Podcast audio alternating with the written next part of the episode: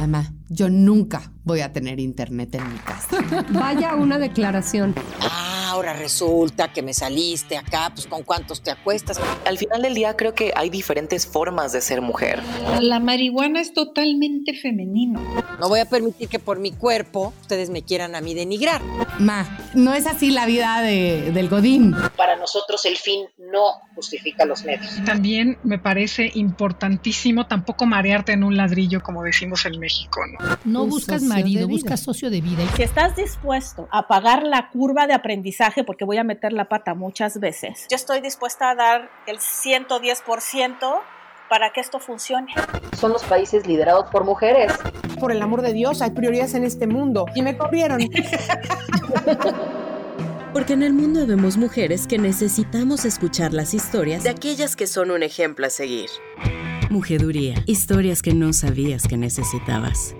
¿Cómo están? Soy Blanca Juana Gómez Morera, dirijo Expansión Publishing y conduzco Mujeduría. Y hoy tengo pues quizás a la voz más popular que ha deambulado por este podcast, entonces no necesita tanta presentación. Cuando le escuchen van a decir, ah, está la maestra marketing. Bienvenida, Gaby. ¿Cómo estás? Me encanta. Muy bien, Blanca Juana. Gracias, gracias por invitarme. Muy feliz de estar aquí contigo y de que podamos platicar pues un rato aquí en tu podcast. Este podcast tiene mucho la misión de, de inspirar a, a chavas que están construyendo sus carreras profesionales con modelos a seguir de mujeres exitosas. Entonces, yo no sé cuántas que nos escuchen quieren ser o periodistas o empresarias de la comunicación o alguien exitoso como eres tú, pero estoy, estoy segura que, que, tenemos mucho que aprenderte y yo tengo miles de preguntas. Me encanta que estés aquí. Yo conozco a Gaby, además me da mucha ilusión porque somos colegas, entonces espero sí. que esta plática no se vaya muy a chistes personales o a intereses muy en común, pero también conozco a Gaby en lo social y conozco sobre todo muchísima gente que te admira, Gabriela. Y a mí me encanta, en, en hace, recientemente estuviste también en Las Mujeres que Amamos en Quién, con un texto de Ricardo Rafael que creo que te describe increíble. Eh, Maca Carriedo dice de ti que no tienes edad. Yo un poco digo que todos somos Gaby, o sea, siento que, que nos podemos identificar muchos contigo, eh, seamos hombres, mujeres, jóvenes o viejos. Y creo que una de las cosas que, que podría decir que resume esto que estoy diciendo es la empatía. Y la empatía es, es una de las cosas que más se valoran, que más son claves para el éxito laboral. En, todo este tema de las inteligencias, ¿no? Que, que ya surgió hace un rato de, de, no solo es el coeficiente intelectual, sino la inteligencia social, la inteligencia emocional, etcétera, etcétera.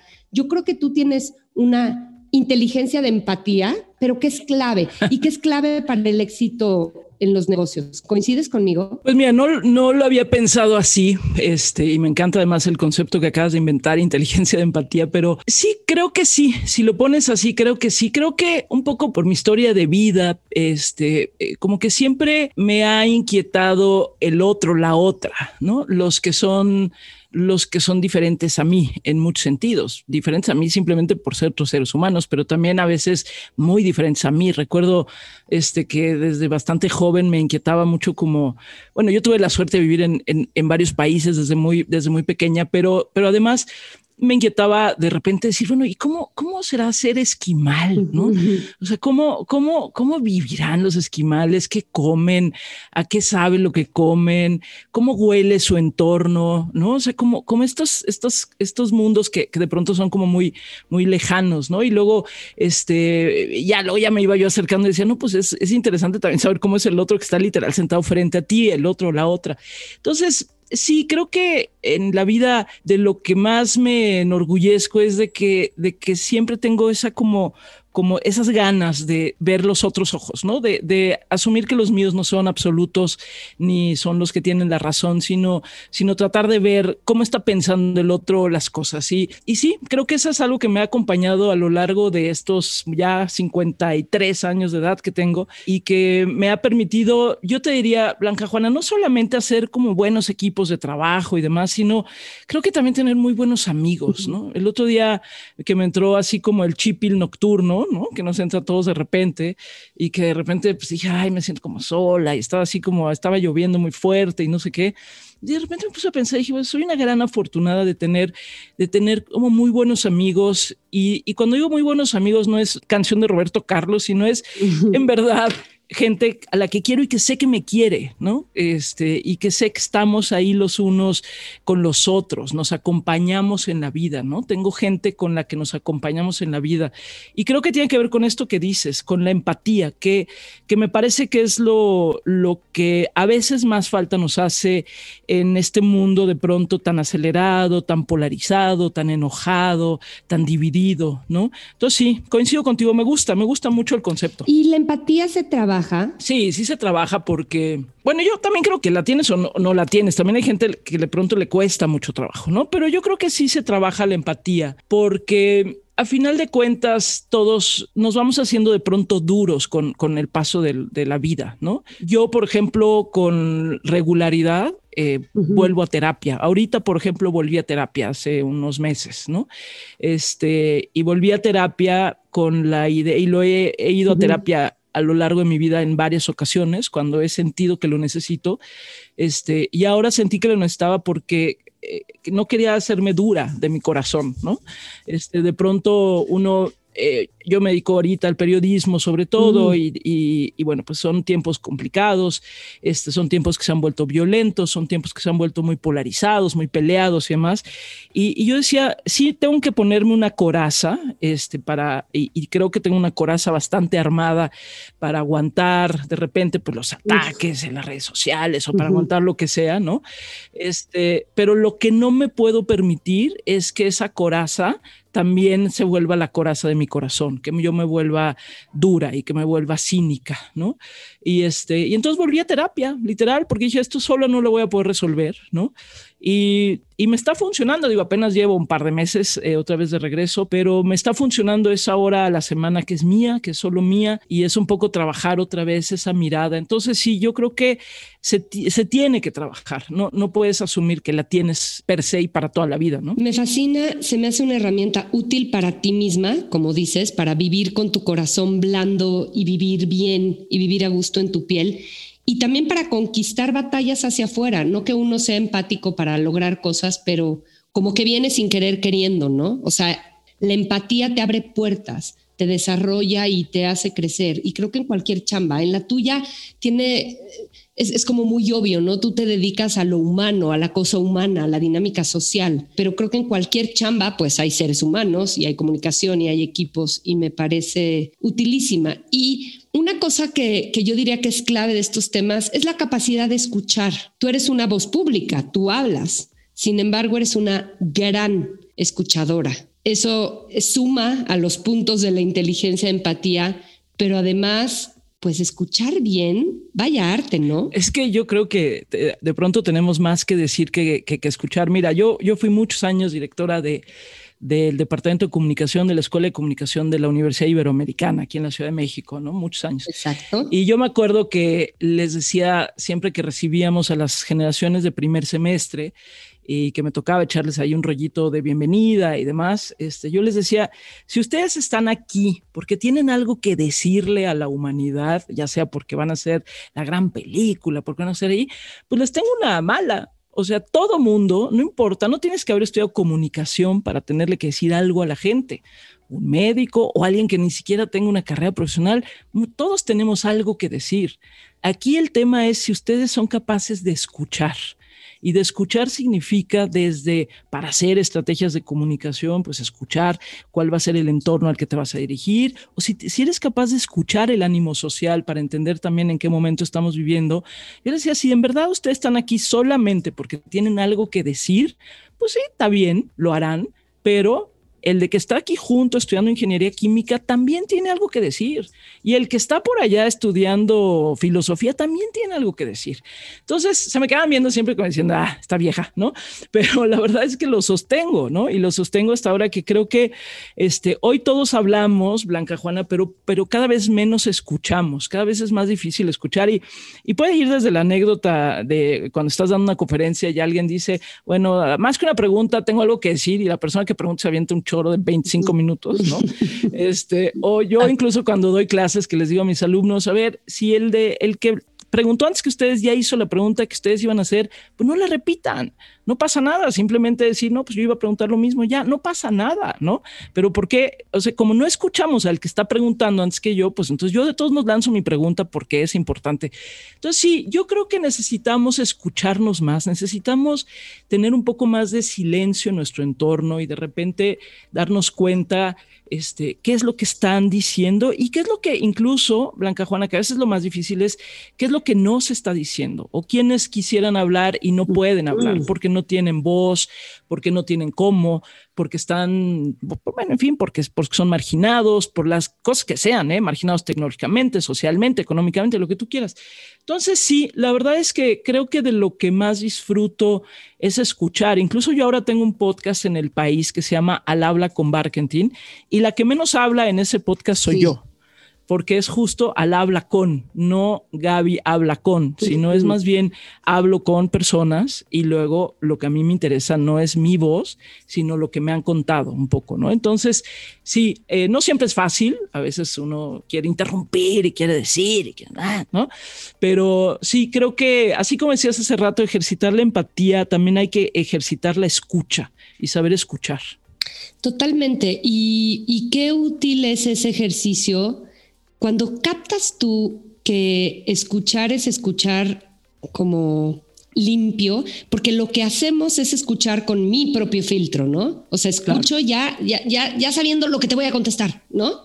Y cuando aprendes a escuchar, que es dificilísimo, se me hace, sin filtros y así como pulcro y como viene, híjole, te aporta tanto, te aporta tanto Ahora, quiero, fíjate, en estos temas quiero abundar en, algo contigo. El ser persona pública, porque tú lo eres, o sea, tú eres una periodista, estás diario en la radio, has hecho millones de cosas en todos los medios de este país, pero de alguna manera todo mundo tiene una marca personal hoy en día veo tanta gente estudiando storytelling para mi propia marca. Seas quien seas, tienes un perfil de LinkedIn o tienes un perfil en Instagram y quieres comunicar cosas de tu chamba, de tu vida, cada quien lo que quiera. Y hay este interactuar con la audiencia. ¿Cómo hay que ser persona pública? ¿Qué es eso de asumir ese papel que hoy todos somos como profesionales y como personas? Sí, fíjate que uno va construyendo como, como su personaje, porque sí creo que eso es una construcción de personaje a lo largo de la vida. Y, y también los, los otros construyen un personaje sobre ti, ¿no? Bueno, ese es inevitable y ahí no puede uno hacer demasiado, ¿no? Y a veces es interesante cuando coinciden, ¿no? Cuando de repente dices, ah, mira, qué curioso que coinciden el personaje que alguien se construyó sobre mí a lo que yo he ido trabajando a lo largo de la vida. Pero yo te diría, Blanca Juana, que lo, lo importante primero es no temer a equivocarse. Yo, yo creo que eh, estamos muy obsesionados y no quiero sonar a la tía Gabrielita que ya, ya está viejita y que por lo tanto les da consejos de vida eterna. No, pero yo siento que de repente estamos obsesionados como con la perfección, ¿no? Es decir, tenemos que, o sea, yo tengo que ser así y mi perfil en redes sociales es así y yo tengo que, o sea, con, con una, con una pureza, digamos, este, yo creo que en la vida hay que ser congruentes, sin lugar a dudas, pero la congruencia permite también el error, ¿no? Este, permite el de pronto decir, pues yo pensaba eso hace un año, yo pensaba eso hace cinco años, y pues ahora no, no pienso exactamente lo mismo, ¿no? He cambiado de opinión, este, em, tal vez, no sé, yo pensé que mi vida iba a ser de esta forma o yo pensé que el mundo tenía que ser de esta manera y, hoy, hoy, hoy ya pienso una cosa diferente.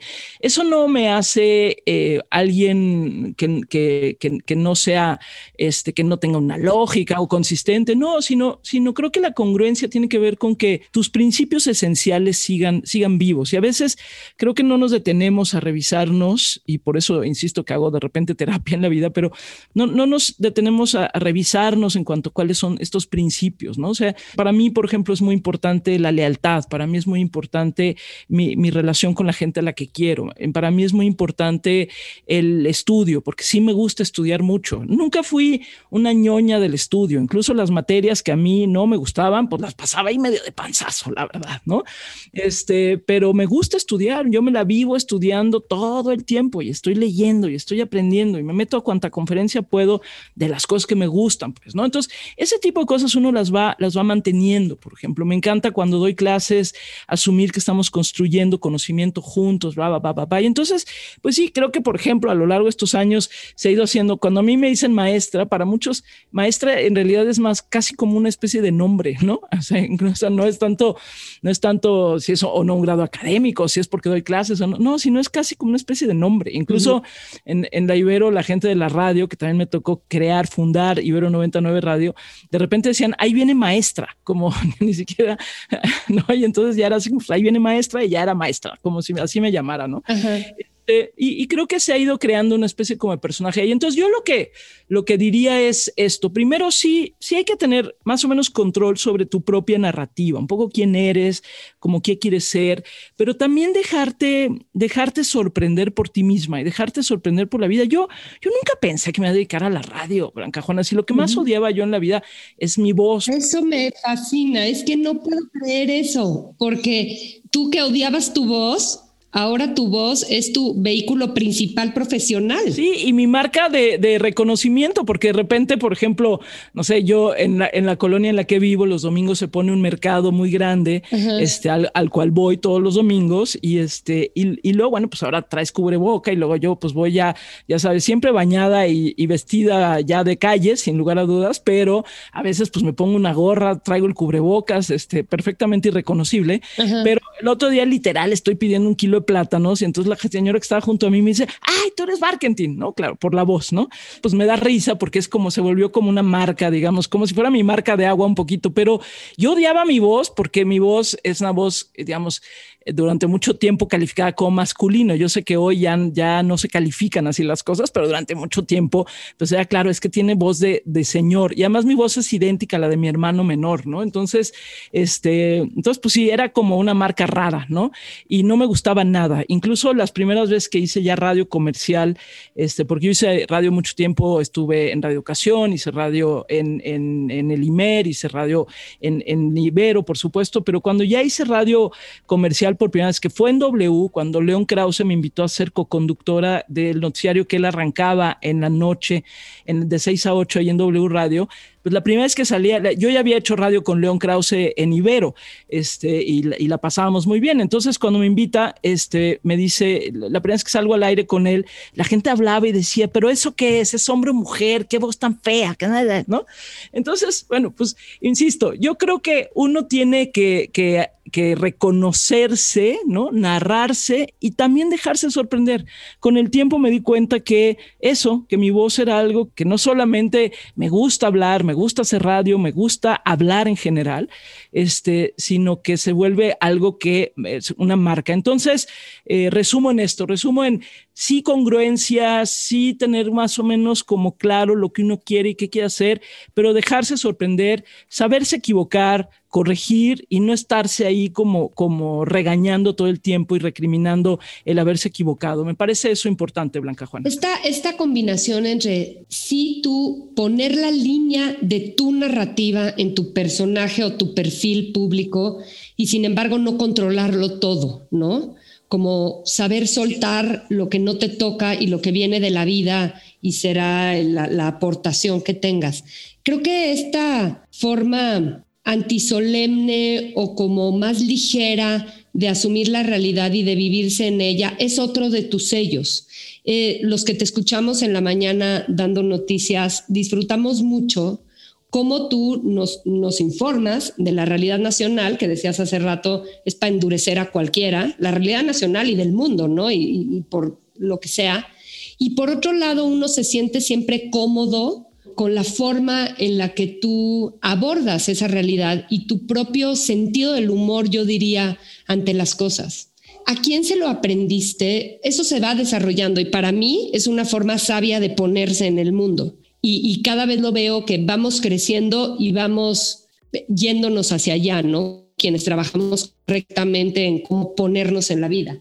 Pero hay alguien que sea tu modelo de esto, papá o mamá, que sé que tus dos padres viven y que han sido fuertes influencias en tu vida, o algún amigo, o, quién te enseñó esto, o qué te enseñó entrarle así a la vida? Primero, yo, yo soy de risa fácil. A mí, a mí. Fácil y deliciosa, total. Y, y me río de cosas a veces absolutamente como bobas que me pueden hacer reír todo el día. A veces puedo ser muy simple también, ¿no? Sí me han dado incluso ataques de risa, este, que, que luego no puedes ni controlar y que bueno, pues ahí tienes que ver cómo, sobre todo cuando estás en un momento medio público, ¿no? Este, o estás a tres segundos de que te un ataque de risa. Les cuento nada más aquí rápidamente. Cuando me tocó moderar el tercer debate presidencial, este... Eh, que obviamente no te puedes reír. Que obviamente no te puedes reír en el 2018, este, y estábamos pues ahí ya en el pleno debate y estábamos estaban los cuatro candidatos y yo estaba con mis compañeros Pucci, eh, Carlos Pucci y, Leonardo Curcio.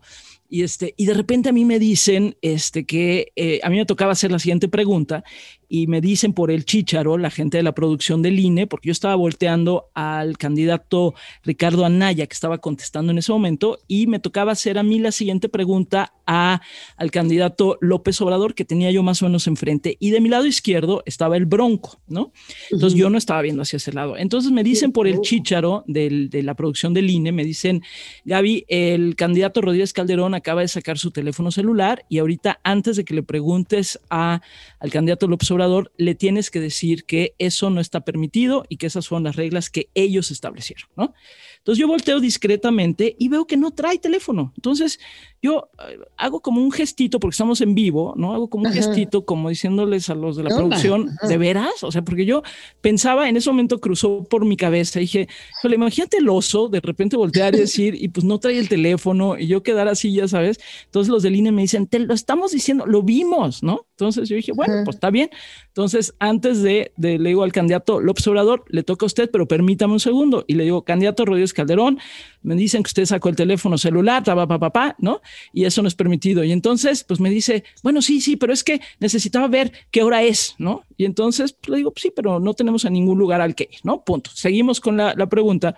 Y ya, y de repente le toca eh, contestar otra cosa, ya habían pasado 20 minutos no sé cuánto tiempo, y le toca contestar algo a Ricardo Anaya, y saca un celular, ¿no? Y entonces me mira, se asusta y empieza a decir, pero no tiene pila, pero no tiene pila, como niño chiquito regañado, ¿no? Pero mira, en realidad es solo como un prop. Y a mí me, me o sea, yo dije, tragedia porque me va a dar un ataque de risa, tragedia total, porque yo dije, me voy, o sea, entonces me empecé, ya sabes, como... No me puedo burlar del candidato. Me puedo o sea, me empecé a pellizcar por todos lados, ¿no? Porque me, me, pareció una imagen como muy curiosa del candidato. Entonces, te digo, soy de risa fácil en general, aún en los, en los peores momentos. Sí te diría, eh, mi mamá es una persona muy divertida, o sea, mi mamá es una persona muy ocurrente, muy divertida, este, es, es alguien que, que, que, que se ríe mucho. Mi abuela, que fue una gran influencia en mi vida, mi abuela materna. Mi abuela materna era de una risa contagiosa. O sea, mi abuela se empezaba a reír y se empezaba a reír y luego decía, me estoy orinando, me estoy orinando de la risa. Y entonces terminábamos todos más risa. y más risa. Entonces, sí vengo, digamos, o sea, hay por ahí una cosa que, que, que viví desde, desde, desde pequeña. Este, pero creo que con el tiempo, Blanca Juana, también a mí me parece que el sentido del humor muestra la inteligencia de la gente. O sea, yo, a mí me enamoran las personas que se saben reír de sí mismas, ¿no? Este, y, que, y que se saben reír de la vida. No, es diferente reírte de la vida, reírte de alguien. Eso, eso puede ser mala leche. Yo estoy diciendo, este, saberte reír. Entonces, pues sí, he ido, me fui haciendo de amigos muy queridos. Uno de mis mejores amigos en la vida que falleció hace unos años, Carlos Escalante, pues era el, el tipo más, más simpático que, que, o sea, pero simpático necesariamente el chistoretín de la fiesta, sino el que tiene este sentido del humor ácido, de repente que, que pues nada, que te hace reír, ¿no? Y, y sí, también te diría que hoy hoy me atrevo a reírme más de cosas de las que tal vez yo, yo, yo asumí cargos de, de, dirección y de responsabilidad desde muy joven y tal vez ahí me, era yo más dura, te, te, lo diría, ¿no? Porque, porque sentí y que tenía yo que ser como estaba yo compitiendo en un mundo muy masculino, ¿no? Yo, yo fui directora de en varias circunstancias de varias cosas y, y, a mi alrededor había sobre todo hombres, entonces yo sentí, y mayores que yo, yo sentía que me tenía que poner en ese nivel, digamos, de, como de, de, cierta masculinidad, de cierta dureza, ¿no? Este, creo que también con, con el tiempo me he atrevido a reírme más de muchas más cosas. Y la otra también es, es tener gente con la que reírte. O sea, yo hoy puedo reírme mucho porque hago mucha química con Javier Risco. O sea, y la química no es algo que, que, que tú construyas, ¿eh? ni es algo que tú puedas imponer. Se da o no se da. Y de repente, pues, pues hacemos química con gente y, que te hace reír y luego, pues estás con otra persona con la que nomás no hay manera de reírte, aunque pienses en el mejor chiste del mundo. Entonces, sí, yo creo que debemos reírnos más, debemos de tener como más la ligereza y yo pienso también, eh, y con esto acabo esta parte, yo pienso también, Blanca Juana, que, que, que uno siempre hay que entender que todo es como una especie de biorritmo, ¿no? Es decir, si yo estoy dando noticias muy duras, muy duras, y durante cuatro horas doy noticias duras, duras, duras, duras, mucha gente me va a dejar de escuchar porque porque el mundo es demasiado duro para que también todo sea duro. En cambio, si hablamos de algo muy duro, pero de repente nos reímos tantito, pero de repente hablamos de otra noticia y luego regresamos a algo muy duro y tienes esta especie como de biorritmo de las emociones, me parece que también funcionamos mejor, ¿no? Es parte del storytelling, ¿no? De tener a la audiencia enganchada.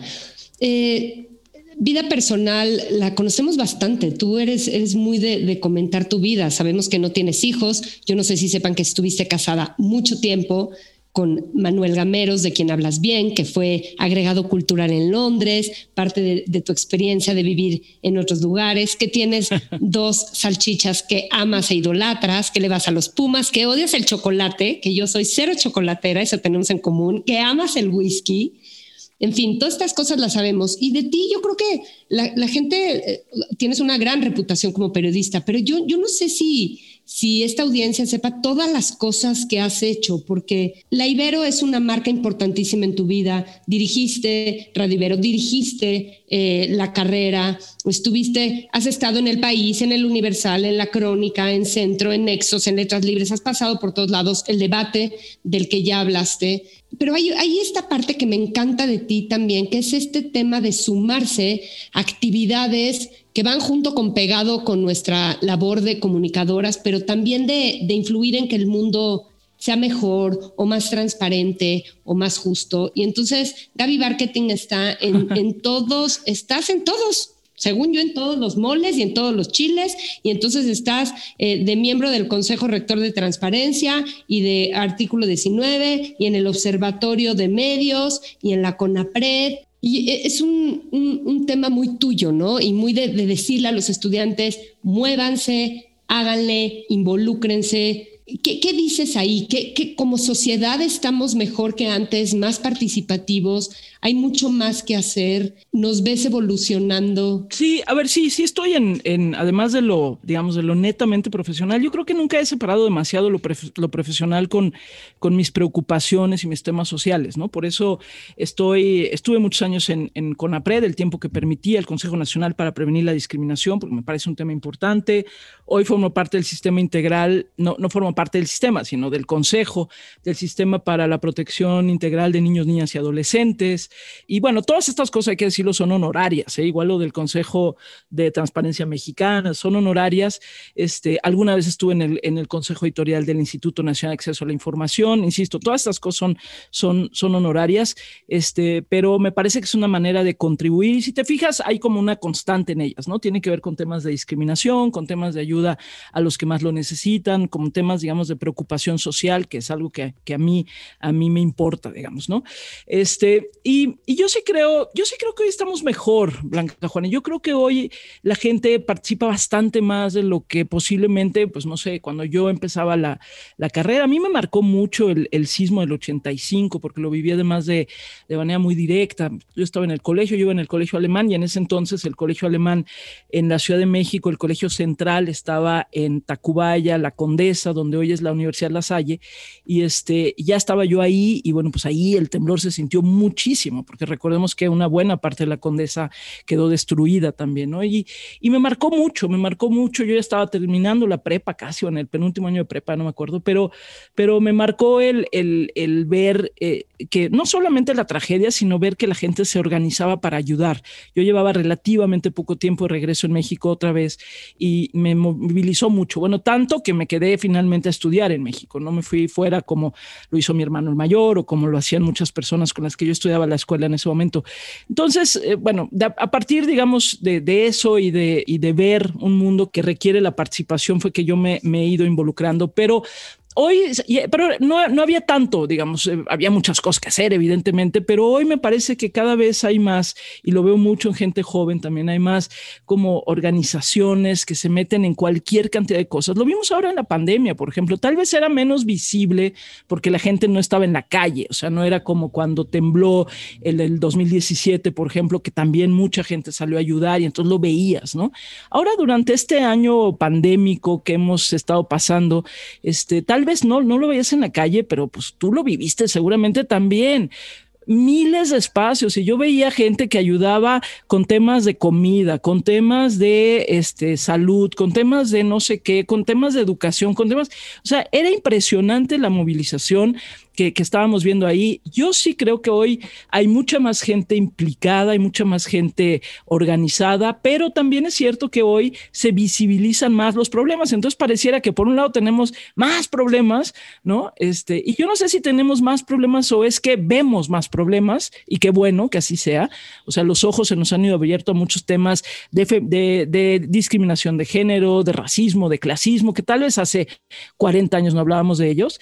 Este, y también veo mucha más gente involucrada. Yo a quienes nos escuchan hoy sí las, las y los invitaría a que a que se involucren y no necesariamente como un plus en tu currículum, sino simplemente el decir cómo, cómo, desde dónde puedo yo ayudar a que, a que mi entorno sea mejor. Y a veces puede ser simplemente participar en tu condominio, ¿no? O sea, no tiene que ser una cosa gigantesca de que voy a cambiar el mundo, pero que no, que, que nuestra vida no sea transitar solamente por nuestro ego, sino que nuestra vida sí nos permita tocar a los otros, los otros, los que ustedes quieran y como ustedes deseen, pero de verdad creo que es lo que mejor te hace sentir eh, cuando, cuando tienes esta posibilidad. Quiera o no quiera, cuestiono todo lo que se da por supuesto sobre las mujeres. ¿Quién lo dijo? Kamala Harris, Hillary Clinton, Ruth Bader Ginsburg. ¿Quién lo dijo? Hillary Clinton, exsecretaria de Estado de los Estados Unidos de Norteamérica. Eh, me encantó lo que decías al principio, que no separas tu personal de tu profesional. O sea, tus intereses están en ambas esferas. Y eso volvemos a la consistencia y a tu ser genuino. Y, y, si tu ser genuino empieza a extenderse hacia el otro, eso va a pagar. O sea, no lo haces para poner puntos en tu carrera, pero va a redundar en éxitos, en amplitud, en oportunidades. Lo tengo comprobado. Salirse de, de como del propio ombligo, ¿no? Eh, paga bien, pues, paga bien y paga bien literal, ¿no? Acaba pagando bien.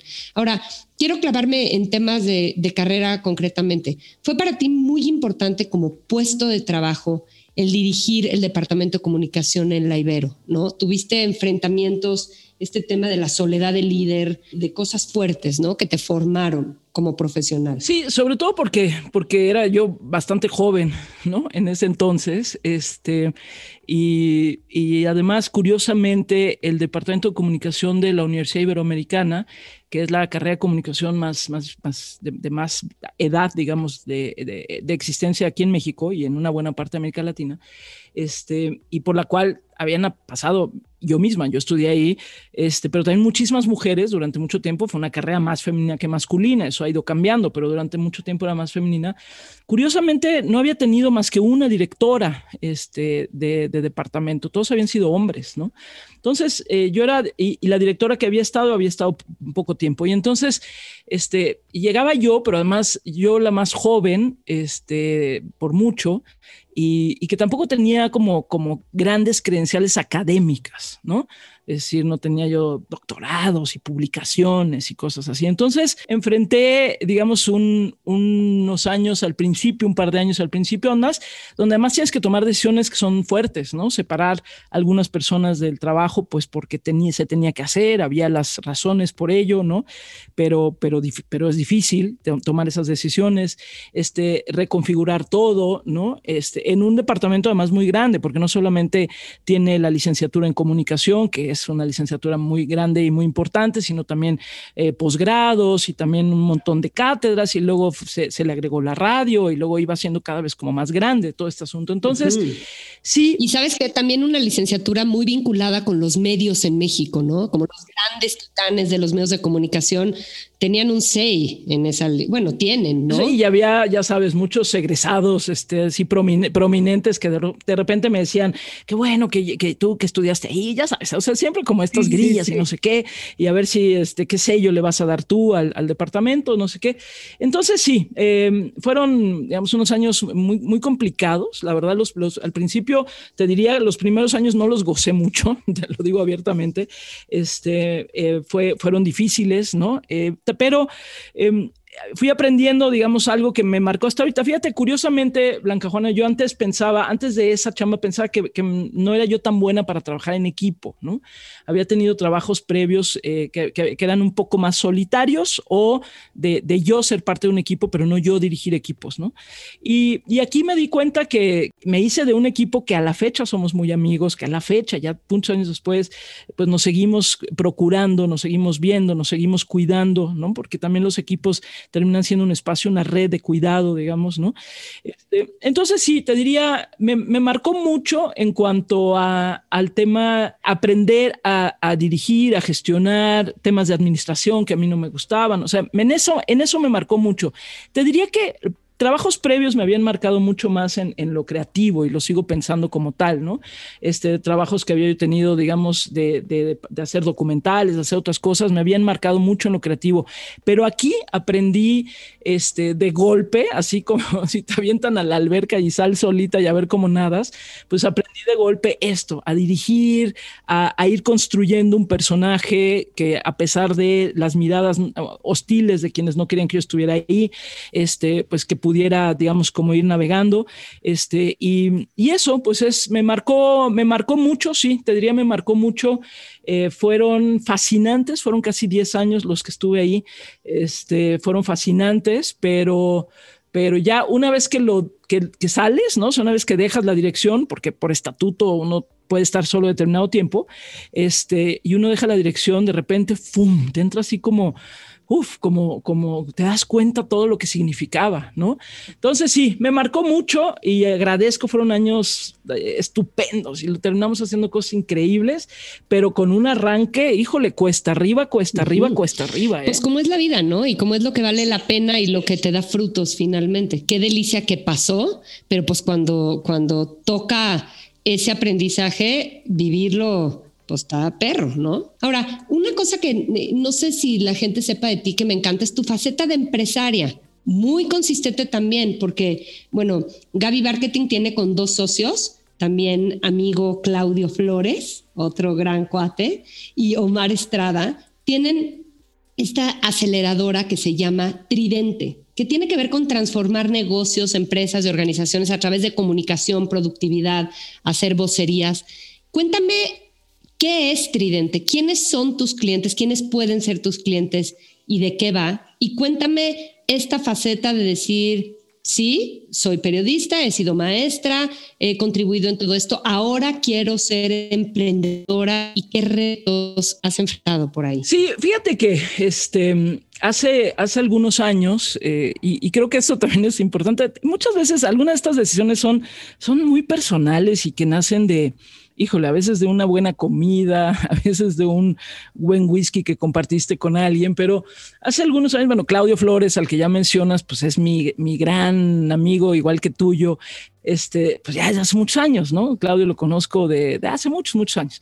Y, este, y siempre hemos hecho cosas juntos y siempre hemos estado ahí como muy vinculados, etcétera, nos queremos mucho. Y, y platicando un día hace ya varios años decíamos, híjole, necesitamos, necesitamos hacernos algo que, que, cuando queramos, creo que fue uno de esos días en donde que a todos nos pasa, que todos odiamos nuestra chamba, ¿no? Creo que yo había tenido un mal día, él también, ya sabes, ¿no? Y estás, y que al final dices, pues sí, pero pues, pues es mi chamba, o sea, al final, pues de esto vivo, ¿no? Y entonces decíamos, necesitamos construir algo que en el momento que ya estemos hasta el gorro de todo, podamos mandar toda la fregada y tener algo ahí que sea nuestro, ¿no? Entonces, por eso digo, estas cosas a veces salen de... Temas de adultez, temas de adultez. Sí, temas de de adultez, así como uno dice ya mis seguros médicos, mis seguros no sé qué, bueno, ¿no? Aquí de repente como este colchón. Entonces empezamos y luego entró Omar, Omar Estrada, que también Omar hace investigación de mercados, etcétera. Y entonces dijimos, bueno, pues, ¿y, y si nos animamos a hacer esta, porque nos dimos cuenta para qué somos buenos los tres, además de todo lo que hacemos, para qué somos buenos los tres, y dijimos, primero, el networking, sin lugar a dudas, y segundo, tenemos desarrollados, y las hemos ido desarrollando más todavía con estos años, metodologías para acelerar procesos, es decir, para que si tú estás haciendo algo, pero estás como atorado y no sabes cómo llegar a donde quieres llegar, nosotros tenemos metodologías para acelerar esos procesos. Me encanta. Entonces de repente dijimos, oigan, pues vamos a ponerlo a prueba, pero así tal cual, ¿eh? todos con, y seguimos, cada uno seguimos con nuestras chambas. Vamos a ponerlo a prueba y entonces empezamos con esto, empezamos con tal, y entonces de repente en una conferencia presentamos como el modelo, y entonces, ¡pum!, que nos cae un primer cliente, Herdes, ¿no? O sea, no, no. Así, y entonces chiquito. de repente Herdes, sí, así chiquito, Chiquito, ¿no? ¿no? A probar. A probar. Y entonces de repente era, oigan, bueno, pues lo que, lo que queremos hacer es, pues tenemos muchas marcas, este, Nerdes, y tenemos que hacer varias cosas, y tenemos que acelerar procesos también de, de identificación, pa, pa, pa. Y ahí empezamos, y empezamos, y empezamos, este, y, y hemos ido, este, digamos, como mejorando perfeccionando, mejorando esta metodología para poderla aplicar a personas, para poderla aplicar a, a procesos a- y para poderla aplicar a empresas, ¿no? Y entonces, bueno, pues ahí se constituyó Tridente. ¿Por qué Tridente? Pues porque somos tres, digo, no, no tiene mayor. Tampoco es, exacto, ninguna ciencia No, no, oculta ahí. no, sí, no tiene ninguna ciencia oculta, porque somos tres y porque nos gustó el nombre y ya, o sea, no más por eso.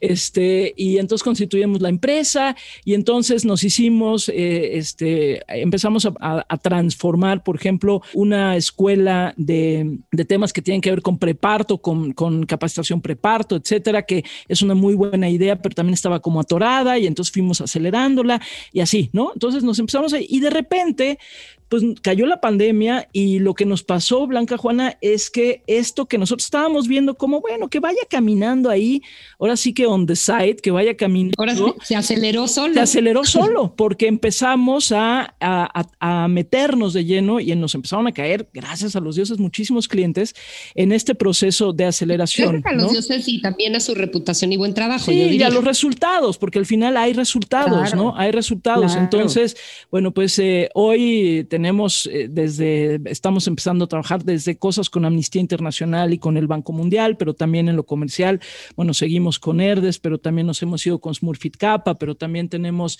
este, con, con la Asociación de Perfumeros, por ejemplo.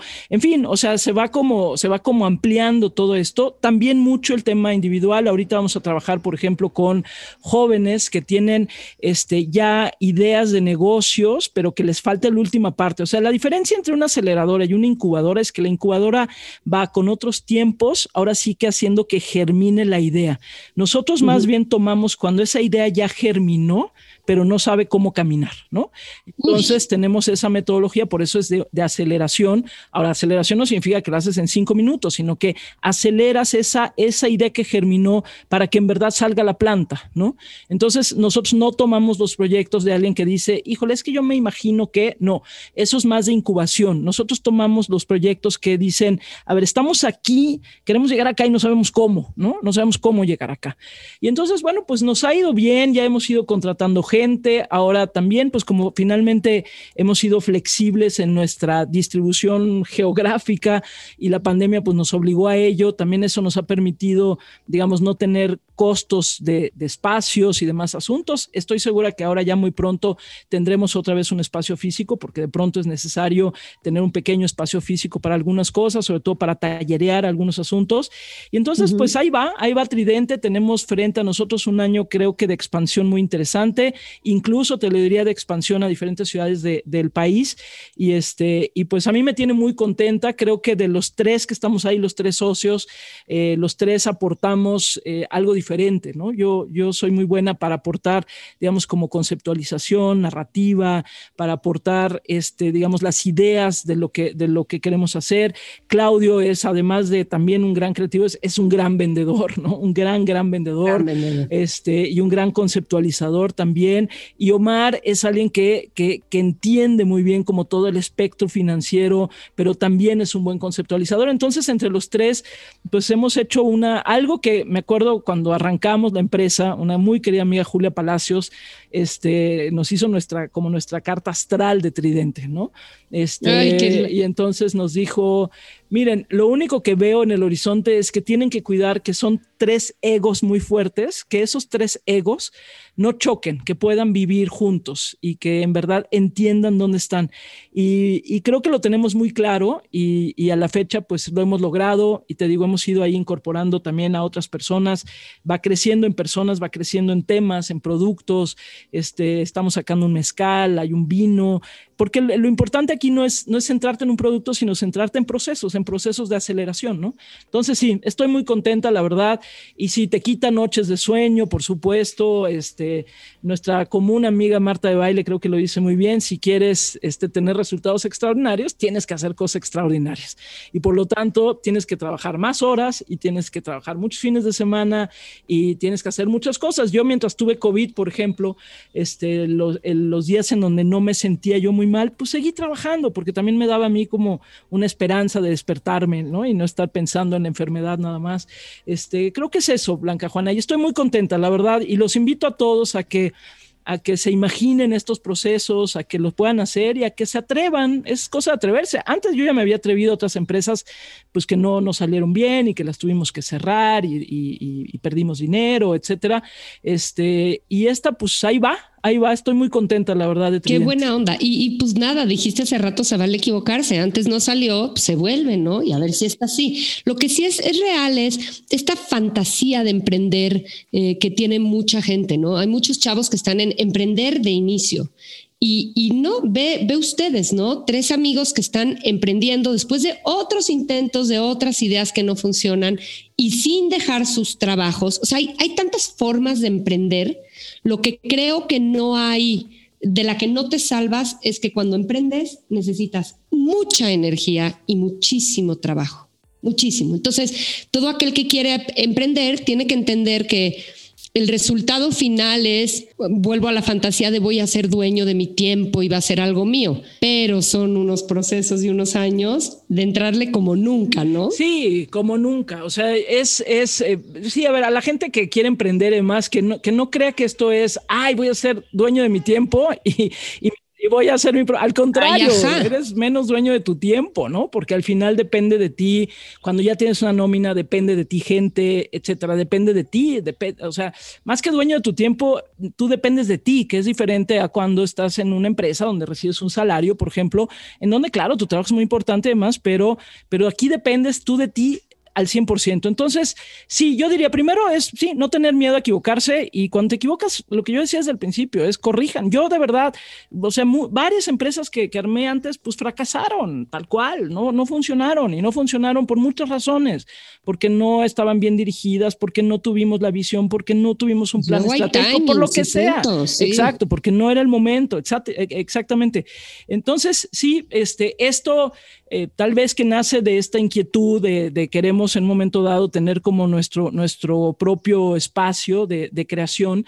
Eh, pero sí nos lleva a decir, bueno, primero yo no quiero dejar mi chamba, ni Claudio la suya, ni, ni, ni, Omar la suya, porque además nos gusta y a mí me gusta mucho todo lo que hago, además de la radio y las clases que doy y todo lo que hago, me gusta, pero sí, hay que entrarle. Ahora, ojo, hay que entrarle y siempre tener en cuenta varias cosas, cuentas, eh, temas legales, temas financieros. O sea, no es solamente decir, ya, ya hice mi empresa. No, no, no. Yo creo que de verdad eh, esto requiere de un ecosistema que, que, hay que considerar, ¿no? Sí. Entonces, pero sí, pues lo, yo invito a que, a que nos atrevamos, hay que atrevernos. Y la, la otra cosa del emprendimiento, y con esto voy a ir cerrando, es volvemos a los temas del ser que hemos hablado. Hace rato decías, pues sí, sí me ha quitado noches porque te enfrentas, y estaba en su carta astral, a tus egos, a tus miedos, a, pues sí, esto va a ser construcción para mí, pero mí, ¿qué quiere decir? ¿No? ¿Qué quiere decir mi yo futuro? ¿Dónde me veo? ¿Cuánto le voy a sacar a qué? Y, y hay, este, esta es pregunta para la maestra Gabriela, tan en contacto con jóvenes que sé que te apasionan y a mí también. Eh, esta tendencia que yo encuentro de los yonkis del crecimiento personal y las fórmulas para ser ricos y para el éxito, que ojo, admiro a miles, me parece que hay contenidos increíbles, pero esta cosa de estos chavos emprendiendo que van teniendo perfiles públicos y tal, y que dicen, yo puedo leer 20 libros al mes, desde levantarte a las 5 de la mañana, tender tu cama, las claves, de, ¿sabes? Muchas fórmulas, muchas de ellas geniales. Ahí va mi impresión, ahí va mi juicio. Soy muy, muy de crecimiento personal, muy de meterme a revisar, pero creo que nos estamos yendo por un abordaje un poco consumista también de estos temas y me levanta una alerta. ¿Qué piensas de eso, Gaby? Sí, y fíjate que, que si algo nos enseñó o nos debe estar enseñando la pandemia, el encierro y demás, eh, Blanca Juana, es que la vida se te puede ir muy rápido. Yo otra vez ya sé que sueno a eh, la tía Barkentin, no sé qué. Sí, desgraciadamente a muchos de nosotros se nos fue gente querida en esto, se murió, se murieron personas, se murieron personas muy rápido, ¿no? Este, y, y de repente pues estuvimos encerrados en casa y no sé qué. Yo, yo creo que en, en, todo este proceso, y a mí me da, me da mucho gusto la generación como más chavita que viene ahora. Siento, por lo menos lo que a mí me toca, porque yo no he dejado de dar clase, llevo ya 26 años dando clase casi de manera ininterrumpida, entonces no he dejado de dar clases, este, y veo... Eh, una generación tal vez un poco más consciente de algunas cosas, de, del medio ambiente, que eso me gusta, del, justo del consumo, creo que también a lo largo de estos meses de encierro y demás hubo una, un replanteamiento del consumo como tal, ¿no? Este, y veo como, como gente que está más dispuesta a pelear por su, por su tiempo personal, por su tiempo libre, por su tiempo de calidad. Y eso está bien, creo que ya encontrarán la manera de, compaginarlo, ¿no? Con el tiempo laboral, el tiempo personal, etcétera.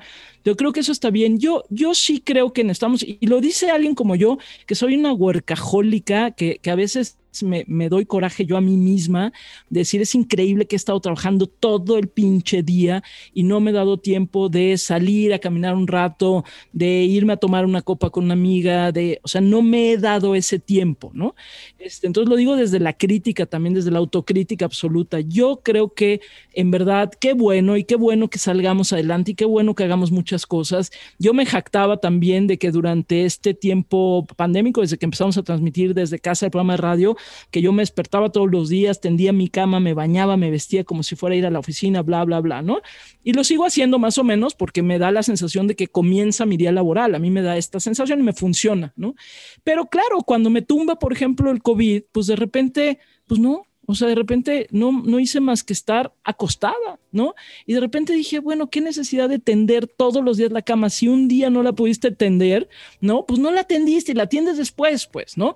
Es decir, eh, no, no, ser como tan, tan rigoristas con nosotros, pero también tener como esta conciencia de que hay un mundo que nos necesita, hay un rollo social que podemos participar. No todo es ganar dinero, no todo es solo ganar dinero. Qué padre que ganen mucha lana. De verdad, yo no estoy peleada con que la gente gane lana, qué padre que gane lana, pero que no se nos olvide que hay un mundo allá afuera. Esta pandemia mostró, por ejemplo, una brecha digital brutal entre quienes tienen acceso y quienes no tienen acceso y se hizo más profunda todavía la brecha digital. ¿Qué podemos hacer por eso? Por ejemplo, ¿en qué, ¿de qué manera podemos contribuir? Y pongo uno, ¿eh? podríamos irnos a 18 mil temas, ¿no? Yo estoy ahorita muy metida con el tema de violencia de género, me preocupa mucho la violencia contra las mujeres en nuestro país, ¿no? Bueno, ¿cómo podemos contribuir? Entonces, sí, que al final no sea, no sea el ego lo único. Está bien apapachar el ego, a todos nos encanta apapachar el ego y está padrísimo, pero que apapachar el ego no, no nos quite de repente también voltear a ver al mundo y decir, pues qué fregados puedo hacer yo por los demás, ¿no? ¿Cómo me puedo sumar? No lo tienen que hacer, ¿cómo me puedo sumar a, a causas, a grupos? Les voy, les aseguro que se van a sentir muy bien si además de chambear y además de ser exitosos y exitosas, si además de pronto, pues eso, le tendieron la mano a alguien y, participaron en otro tipo de temas. Este, así que, pues sí, yo coincido sin contigo. Fórmula, sin fórmula, sin fórmula. Desde, el corazón y del interés genuino y desde qué, causa o qué te mueve a ti, ¿no? En lo muy personal, pero de cara al otro. Me encanta, me encantaría seguir platicando contigo ya nos, ya quedamos que nos debemos tú un whisky, yo un mezcalito.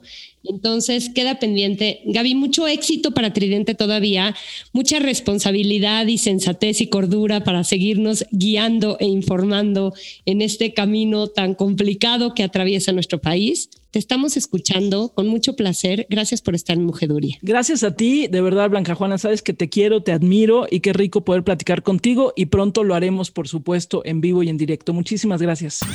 Las Minervadas. Para las Minervadas de este miércoles voy a invitar nada menos que a Mónica Alfaro, la productora de este H podcast. Paz Moni. Hola Blanca, sí, la Minervada de hoy es una Minervada musical, es una recomendación musical y es LP. Eh, es una cantante, compositora, guitarrista estadounidense, originaria de Nueva York. Es una gran cantante, de hecho se compara su voz con la de Janis Joplin. Le llaman la chica Bob Dylan porque tiene una voz increíble. Eh, si no la han escuchado, bueno, pues pues, su EP, su lanzamiento, su sencillo más famoso es Lost on You, es de hace ya unos años, 2015, y también fue la voz de la canción de Orange is the New Black, que fue muy famosa, y bueno, pues no solamente ha escrito e interpreta sus propias canciones, sino que también ha producido música para muchos otros artistas como Rihanna, los Backstreet Boys, Christina Aguilera, la propia Cher. Eh, la verdad es que antes eh, trabajaba mucho más en producción y ahora pues está bajo los reflectores